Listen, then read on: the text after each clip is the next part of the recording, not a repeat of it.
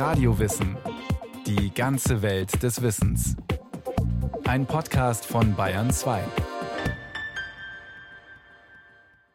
Igitt, wie eklig. So reagieren viele Menschen, wenn sie das erste Mal auf Blutegel treffen. Dabei sind Egel ganz beeindruckende kleine Tiere.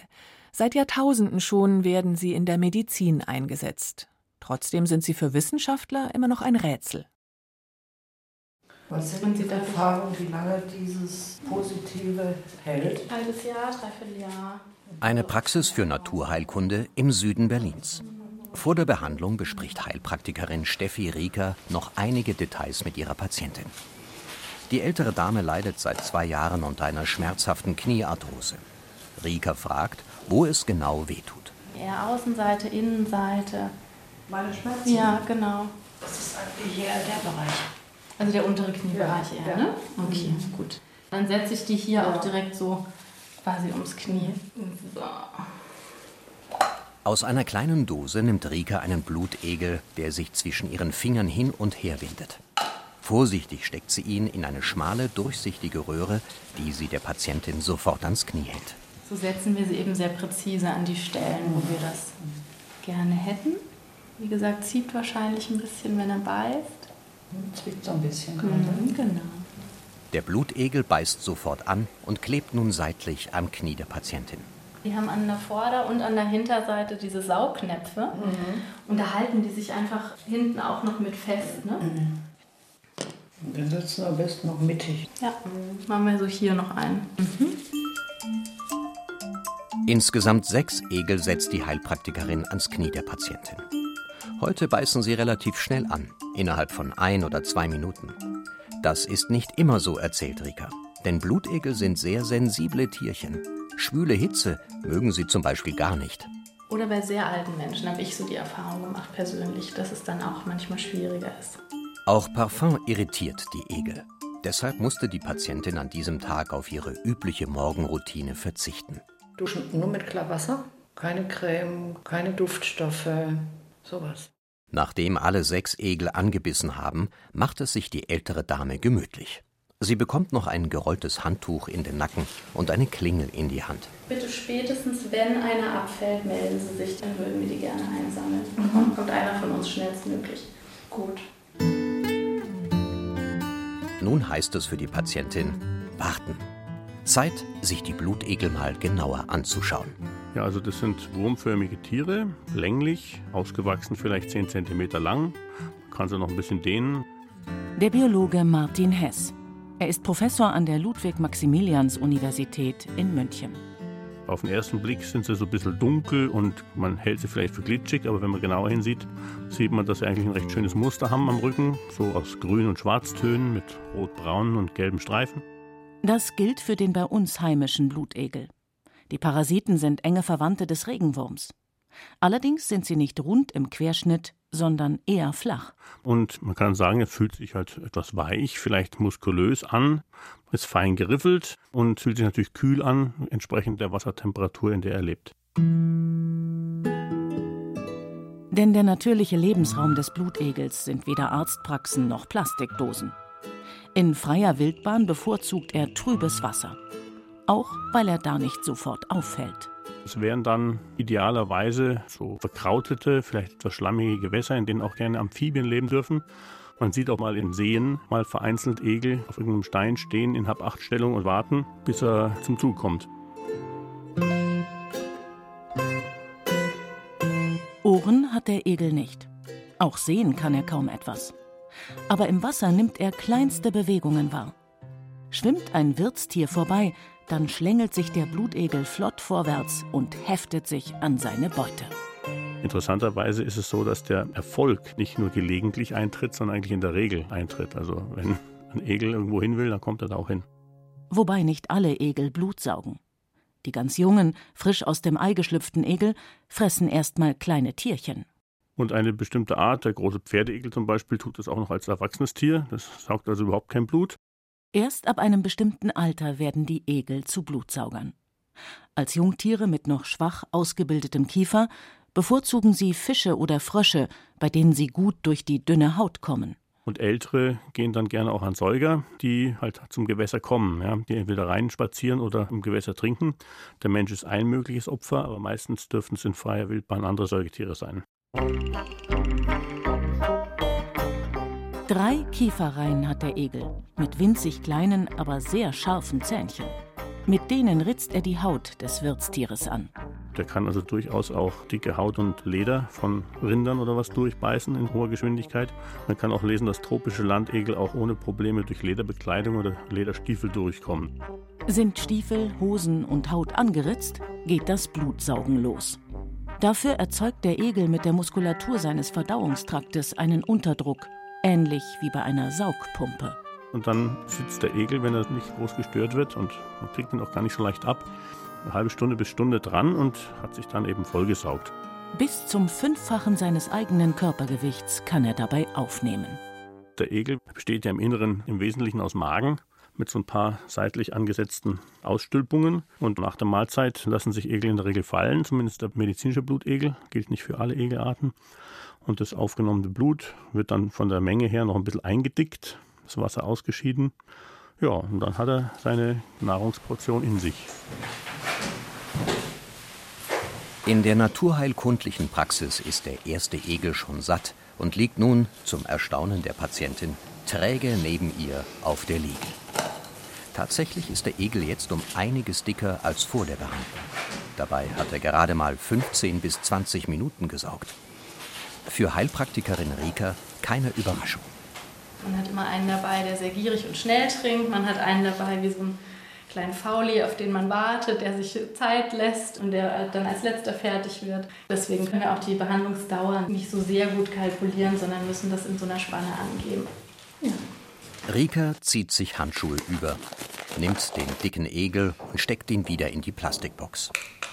Die kleine Bisswunde, die er am Knie der Patientin hinterlassen hat, ist deutlich zu sehen. Es ist ein schönes, dreigliedriges Muster. Einem Mercedes-Stern nicht unähnlich. Und ähm, wie besprochen, das ist jetzt der ganz normale Verlauf, das jetzt nachblutet. Anders als bei normalen Verletzungen verschließt sich die Wunde nicht gleich, sondern blutet acht bis zwölf Stunden nach, manchmal auch länger. Das liegt an einem besonderen Wirkstoff im Speichel des Blutegels. Der heißt Hirudin und das ist tatsächlich das stärkste beschriebene gerinnungshemmende Protein, was es gibt. Der Mediziner und Naturheilkundler Andreas Michalsen. Er ist Chefarzt im Berliner Immanuel Krankenhaus, zu dem auch die naturheilkundliche Praxis gehört. Hirudin leitet sich ab von Hirudo, das ist der lateinische Name für Egel. Die blutgerinnungshemmende Eigenschaft seines Speichels kann nach Transplantationen sehr nützlich sein. Zum Beispiel bei schweren Verletzungen, wenn man Gliedmaßen wieder annähen muss, kann man die Arterien die kann man fein zusammennähen unter Mikroskop. Das können gute Chirurgen. Die Venen kann man nicht zusammennähen. Das ist technisch viel zu aufwendig und zu fragil, sodass es dann oft zu einer Stauung des venösen Blutes kommt. Und das ist eine ganz schwerwiegende Komplikation, was dann auch dazu führen kann, dass die ganze Sache nicht erfolgreich ist. Und da setzt man Blutegel mit großem Erfolg an, weil die entstauen das dann, weil die hemmen ja diese Blutgerinnung und dann fließt das Blut nach außen ab, der Druck ist weg und die Heilung kann wieder beschleunigt erfolgen. Weitaus häufiger kommt der Blutegel aber bei Arthrosen zum Einsatz. Einfach weil der Gelenkverschleiß und die damit oft einhergehenden Schmerzen sehr viele Menschen plagen. Hier ist es aber nicht der Aderlass, der Linderung verschafft. Bei der Arthrose stellt man sich das so vor, ganz genau, muss man ehrlicherweise sagen, weiß es keiner, aber wir gehen davon aus, dass diese bis zu 100 Inhaltsstoffe im Blutegelspeichel, dass die auch stark entzündungshemmend sind und schmerzstillend. Bis zu 100 Substanzen. Ein echter Pharmacocktail, den der Parasit beim Saugen im Wirtstier hinterlässt. Dafür hat der Egel zig Drüsen in seinem Maul. Das sind sage und schreibe also mehrere Zehntausend, die er in seinem Körper mit sich herumträgt. Und jetzt kann man sich vorstellen, dass wenn der also tatsächlich anfängt, da den Wirt aufzusägen, wenn man das mal so nennen will, dann werden dort Sekretionsvorgänge in diesen einzelligen Drüsen in Gang gesetzt, die dazu führen, dass eine Vielzahl von Inhaltsstoffen in die Wunde ausgeschleust wird.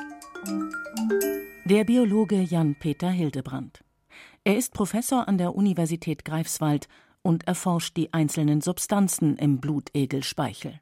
Diese Stoffe sind natürlich primär dafür gedacht, dem Egel sein Leben und seine Art der Ernährung zu ermöglichen. Ohne das erwähnte Hirudin etwa würde das Blut beim Saugen verklumpen. Das wäre für den Egel fatal, weil er dann seine Nahrungsaufnahmewege verstopfen würde und natürlich dann auch einen festen Blutkuchen in seinem Speichermagen tragen würde. Gleich nachdem er die Haut angeritzt hat, schleust der Egel außerdem ein Schmerzmittel in die Wunde weil ansonsten würde man den Biss eines Blutegels in freier Natur da draußen natürlich sofort merken, wenn der also die Haut aufsägt und wir uns eine Wunde mit einem Messer zufügen würden, die ungefähr so die Dimension eines Blutegelbisses hätte, dann würde das uns so Schmerzen verursachen, dass wir es mit Sicherheit nicht übersehen oder übermerken würden. Während also, wenn der Blutegel tatsächlich beißt, dann kriegt man das oft gar nicht mit. Nur in den ersten Sekunden zwickt es, wenn er zubeißt. Danach, so berichten es die meisten Patienten, ist kaum noch etwas zu spüren. Das heißt also, er muss gleich mit dem Beginn der Speichelsekretion auch Substanzen in die Wunde bringen, die unser Schmerzsystem irgendwie hemmen. Und dieser Stoff, der ist bisher noch gar nicht bekannt. Also man weiß gar nicht, was in dem Egelspeichel diese anästhesierende Wirkung entfaltet. Eine andere Substanz hemmt wahrscheinlich das Bakterienwachstum im Blut, das der Egel saugt. Auch danach fahnden die Wissenschaftler. Ein weiterer Stoff wirkt auf das Immunsystem des Wirtstieres. Und so gibt es eben eine ganze Reihe von Substanzen, von denen wir wissen, dass da irgendwas sein muss, zum Beispiel entzündungshemmende Stoffe, weil man weiß, dass also so Leuten, die mit Entzündungsreaktionen zu tun haben, eine Blutegeltherapie durchaus hilft, aber man weiß nicht warum. Die Arbeitsgruppe um Jan-Peter Hildebrand betreibt Grundlagenforschung. Das längerfristige Ziel ist, aus den gefundenen Substanzen Medikamente zu entwickeln. Deshalb ist die Egelspucke auch für Arzneimittelhersteller interessant. Ich hatte da viele Anrufe, oh Mensch, man möchte gern zusammenarbeiten und möchte versuchen, da vielleicht schmerzstillende Salben zu produzieren. Andreas Michalsen vermutet allerdings, dass es nicht eine einzelne Substanz ist, die seinen Arthrosepatienten Linderung verschafft. Sondern dass das Prinzip wohl wirklich zu sein scheint, dass sich diese bis zu 100 Stoffe, die alle gar nicht so hoch konzentriert sind, aber in ihrer Wirkung dann verbinden und aufaddieren. Und das macht es natürlich für eine Pharmafirma fast unmöglich, kostendeckend sowas nachzubauen. In einer Studie, die er betreut hat, spürten 90 Prozent der Patienten mit schmerzhafter Arthrose nach der Blutegelbehandlung eine Besserung. In den günstigsten Fällen hielt die Schmerzlinderung mehr als acht Monate an. Ein erstaunlich langer Zeitraum, denn eigentlich müssten die ins Gelenk eingebrachten Wirkstoffe nach ein paar Wochen abgebaut sein. Das verstehen wir auch nicht, warum die Wirkung des Blutegels so viel länger ist als die einer schmerzstillenden Spritze. Das können wir leider nicht erklären. Wobei er davon ausgeht, dass seine Patienten auch von einem gewissen Placebo-Effekt profitieren weil die Blutegeltherapie ist natürlich etwas Exotisches oder man kann fast sagen, es ist ein Spektakel, das ist sehr ungewöhnlich. Und wir wissen aus der Placebo-Forschung, aus der Psychologie der Therapie, dass etwas, was für uns Menschen besonders auffallend und ritualisiert daherkommt, das hat auch eine ganz starke Placebo-Wirkung. Also das kommt sicherlich dazu. Darf ich Ihnen das einfach drüber geben? So. Zurück im Behandlungszimmer. Die Patientin sitzt mittlerweile vornübergebeugt und macht mit ihrem Handy Videos von den Blutsaugern. Die meisten sind schon ziemlich dick. Nach und nach fallen sie vom Knie der älteren Dame ab. Der nächste wird wahrscheinlich der. Ja, eben, er hat schon losgelassen, ne? Dann können die sich immer nicht mehr so lange halten. Ach, der hat schon? Da ist er. Ach, bitteschön, jetzt aber weg. Man lässt den Blutegel spontan abfallen und rupft da nicht an ihm rum, weil dann gäbe es eine schlechtere Wundheilung. Also wenn man ihn ärgert, dann hakt er sich zum einen fest. Das kann auch sein, wenn man ihn drückt oder sowas, dass er sich erbricht. Und der Blutegel hat einen Keim in sich, den braucht er um das Blut aufzuspalten und zu verdauen. Und dieser Keim Aeromonas hydrophila, der könnte auch Fieber, Entzündung beim Menschen verursachen. Meistens kommt es aber gar nicht zum Kontakt und fast nie kommt es zur Übertragung dieses Keimes. Wenn man den Blutegel aber ärgert, erhöht man dieses Risiko. Die Patientin blutet inzwischen aus mehreren Wunden. Heilpraktikerin Rika muss die Unterlage wechseln. Seht das? Du machst ihn vielleicht sogar mal hier in den Socken rein, dass es, wenn es läuft, nicht an den Socken läuft. Etwa 30 bis 40 Milliliter Blut verliert ein Patient pro Egel durch Saugen und Nachbluten. Das ist auch der Grund, dass man jetzt nicht eine unendlich große Anzahl von Blutegel anlegen darf, weil dann würde man eine Blutarmut erzeugen. Also deswegen kann man eben immer nur so ja, sechs, acht, maximal zehn Blutegel bei einer Therapiesetzung anlegen. Diesem Aderlass hat man im Mittelalter die maßgebliche Wirkung zugeschrieben. Tatsächlich gehört die Blutegeltherapie zu den ältesten Heilmethoden der Medizingeschichte. Ihr Einsatz zieht sich durch viele Epochen und Jahrhunderte. Bereits in der Antike kannte man sie. Es gibt tatsächlich auch aus dem alten Griechenland Reporte, dass Egel dort schon eingesetzt worden sind. Und einige Leute glauben, dass zum Beispiel diese Schlange, die sich um den Eskulapstab windet, in Wirklichkeit gar keine Schlange ist, sondern tatsächlich ein Blutegel darstellen soll. Den Eskulapstab hält Asklepios, der griechische Gott der Heilkunde, in der Hand. Bei uns ziert der Stab oft Arztpraxen oder Apothekenschilder. Ob mit Schlange oder Egel, sei mal dahingestellt. Aber das sind natürlich Interpretationen, die man nicht so eindeutig belegen kann. In der Antike hat man die Egel, nach allem, was man heute weiß, recht umsichtig angewendet. Anders ein paar hundert Jahre später. Da ist der Einsatz zu medizinischen Zwecken ziemlich ausgeartet. Diese Phase nennt man auch in der Medizingeschichte das Zeitalter des Vampirismus. Das war vor allem Ende des 18. Jahrhunderts so bis Mitte des 19. Jahrhunderts, also bevor so die moderne Medizin ihr goldenes Zeitalter begann. Und da hat man völlig übertrieben dann bei fast allen Leiden versucht, Blutegel anzusetzen und zum Teil auch 20, 30 sind Menschen verblutet und so. Also wirklich keine gute Phase der Blutegeltherapie. Zu dieser Zeit war der Handel mit Blutegeln ein einträgliches Geschäft. Vor allem in ländlichen Regionen lebten viele Familien davon, Egel zu sammeln und an Krankenhäuser zu verkaufen. Die wendeten die Blutegeltherapie bei allen möglichen Beschwerden an. Beispielsweise kann man lesen, dass Anfang des 19. Jahrhunderts, so um 1830, allein in Frankreich über 50 Millionen Egel gesammelt wurden für diesen Zweck und nochmal fast die gleiche Zahl importiert wurde. Also die wurden in ganz, ganz großem Maßstab eingesetzt. Was ihren Bestand stark verringert hat. Der einheimische medizinische Blutegel, Hirudo medicinalis, kommt heute in Mitteleuropa nur noch in ganz wenigen Regionen vor. Und das, obwohl Blutegel eigentlich nicht besonders anspruchsvoll sind. Einigermaßen sauber sollte das Wasser sein, gerne mit ein paar Steinchen oder ein bisschen Gestrüpp, damit sich die Egel vor ihren Fressfeinden verstecken können. Dazu gehören Wasservögel oder auch Fischotter. Von einer blutigen Mahlzeit können die Egel monatelang zehren. Das ist auch nötig, denn in der kalten Jahreszeit lassen sie es gemächlich angehen. Je niedriger die Temperatur, desto weniger aktiv sind die Egel. Unter Steinchen oder am Boden des Gewässers ruhen sie dann, bis der Frühling das Wasser wieder erwärmt. Auf allen fünf Kontinenten gibt es Artgenossen, mehrere hundert Arten sollen es insgesamt sein. Einige wenige leben im Meer, aber die meisten Egel bevorzugen Süßwasser. Teiche, Tümpel, Moore, kleine Seen. In Europa gibt es solche Landschaften allerdings immer weniger. Deshalb ist Hirudo bei uns auch fast ausgestorben. Entsprechend stehen jetzt Blutegel nach dem Washingtoner Artenschutzabkommen unter Naturschutz, relativ streng geschützt, und dürfen nicht ohne eine ausdrückliche Genehmigung des Bundesamtes für Naturschutz gesammelt werden.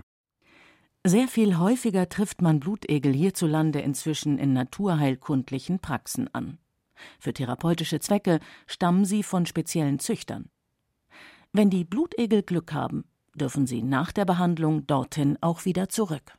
Sie dürfen nämlich natürlich, und das ist sehr wichtig, nur einmal benutzt werden. Also man kann jetzt nicht einen Blutegel dem einen Patienten geben und dann ihn einsammeln und ein Vierteljahr später einem anderen Patienten geben. Dann würde man ja potenziell Viren oder Mikroben übertragen. Also wird eigentlich oft gefordert, man solle sie abtöten und entsorgen. Und das hat uns aber und mir nicht gepasst. Und deswegen waren wir dann sehr froh, dass es in Zusammenarbeit mit der Blutegelzucht gelang, ein Rentnerbecken aufzubauen und eben auch zuzulassen. Und da schicken wir dann die Blutegel nach getaner Arbeit hin und dann halte ich das für einen faireren Deal. In freier Wildbahn können Blutegel bis zu 30 Jahre alt werden.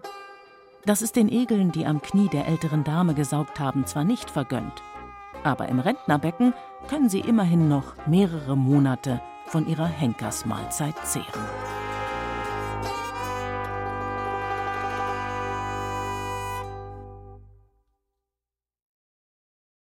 Das war Radio Wissen, ein Podcast von Bayern 2.